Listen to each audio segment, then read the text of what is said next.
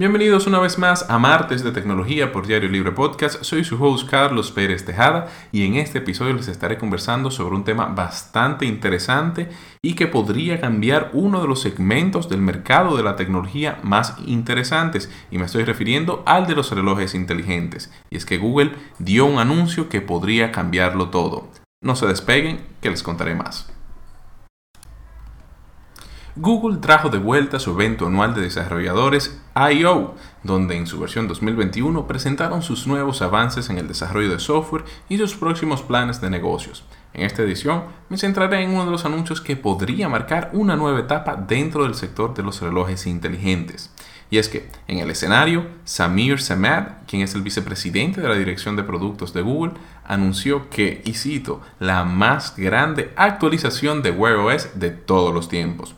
Y la base de todo esto es la unificación de sistemas operativos con una colaboración y desarrollo en conjunto entre nada más y nada menos que Google y Samsung, la cual busca mejorar tanto la autonomía y el rendimiento de los dispositivos que estas dos empresas vayan a lanzar, además de crear un ecosistema más amigable para que los desarrolladores creen nuevas aplicaciones.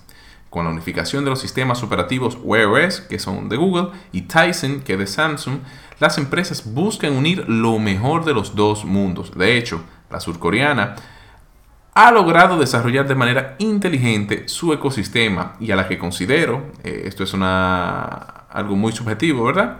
Como la única alternativa eh, viable que puede competir contra el Apple Watch. Es decir, los relojes Samsung son de lo mejor que puedes comprar dentro del ecosistema Samsung y dentro del universo Android. Y es que, de acuerdo con informaciones ofrecidas durante la presentación, Google dijo que los trabajos en conjuntos que se han realizado hasta el momento entre estas dos empresas han llevado a que las aplicaciones inicien en un más rápido en un 30%. Además, la autonomía mejorará y esto no es sorpresa, ¿verdad? Pues Samsung, los relojes Samsung han logrado tener o sea, una autonomía de hasta 5 días. A mí, yo tengo, utilizo un reloj Samsung y puedo durar entre 4 y 5 días, dependiendo de si uso el GPS o la música. Y es que un dato importante es que todas las mejoras realizadas por estos dos gigantes dentro del universo Android estarán disponibles para otros dispositivos y para desarrolladores, lo cual será genial y muy importante para evitar una fragmentación del mercado de relojes inteligentes tan marcada como la que existe hoy en día. Además, como es una colaboración, ambas partes se benefician una de la otra por lo que los próximos relojes inteligentes Samsung tendrán acceso a los servicios de Google, como lo son la Play Store, el Google Maps, entre otros. Y según declaró Patrick Chomet, quien es el encargado de la oficina de experiencia de Samsung, de usuarios de Samsung. Y esta movida convierte en totalmente abierto el ecosistema que había desarrollado Samsung, quien es el principal vendedor de móviles con sistema operativo Android del mundo y en general, ¿verdad? Y es que también la empresa californiana, por su parte, aseguró que buscan mejorar la experiencia de los usuarios y lograr actualizaciones recurrentes dentro del ecosistema de aplicaciones del Wear OS. Y esto es muy importante, recordar que los relojes inteligentes con Wear OS pues no recibían actualizaciones ni ese cariñito de parte de los desarrolladores, por lo cual cada vez más las aplicaciones crashaban, se cerraban, en fin, el Wear OS era terriblemente mal eh, para todo el que tenía un reloj inteligente. Y la realidad es que el sistema operativo que ¿verdad? desarrolló Google para relojes inteligentes se había quedado rezagado en comparación con las demás opciones que había en el mercado. Y una de las quejas constantes era lo complicado, lo inútil y lo lento que era la interfaz de usuario.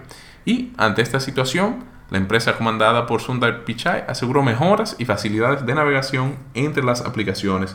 Y durante la presentación ellos pusieron de ejemplo que al hacer un doble clic, por ejemplo, en el segundo, en el segundo botón del reloj inteligente, pues uno podría cambiar de aplicación de manera rápida. Y esto es súper útil. Además, la empresa incluirá la posibilidad de utilizar el famoso sistema de mapa, ¿verdad? Eh, Google Maps, que no se encontraba, por ejemplo, para los dispositivos Samsung. Y, estos funcionarán, según lo que dijeron en el escenario, aunque no tengas el celular encima. Mientras que el sistema de pago de Google Pay, eh, que se encuentra limitado solamente a 32 países, también hará su aparición en esta nueva versión. Lo que sí no dijeron es que Samsung, quien ha desarrollado Samsung Pay y dentro de su ecosistema es uno de los, eh, de los features que son muy únicos, ¿verdad? No sé qué pasará si Samsung eliminará Samsung Pay, lo cual dudo porque, ¿verdad? Le ofrece mucha información de los usuarios y con el tema de pago y todo eso.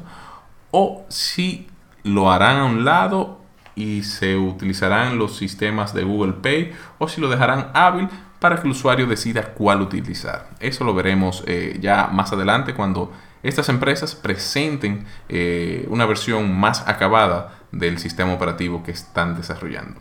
También prometen darle un giro a lo que y una mejora considerable a todo el ecosistema de aplicaciones y sensores de salud y de actividad física a través de la colaboración e integración con Fitbit. Y recordar que Fitbit fue una empresa que Google inició su adquisición en 2019 y que terminó en enero de este año por un monto de unos 2 mil millones de dólares. Y con ello Google adquirió todo el tema de las patentes, producto y tecnología de monitoreo de salud que había desarrollado la empresa. Y esto le da un, un, empuje bastante fuerte. De hecho, se especuló mucho que con esta compra Google iba ya a lanzar su propio smartwatch, lo cual sigue siendo una especulación, pero con, esta, con este desarrollo de, de sistema operativo creo que a finales de este año veremos un reloj inteligente por parte de Google. Y si se preguntan por qué es tan importante esta colaboración entre estas dos empresas, aquí se los voy a explicar. El hermetismo dentro de la filosofía de Apple de trabajar el hardware y software de manera integrada han hecho que el Apple Watch sea la mejor opción, el mejor reloj inteligente del mercado. De hecho, tienen una cuota de un 55.5% en el 2020 y estos datos los ofrece Statista.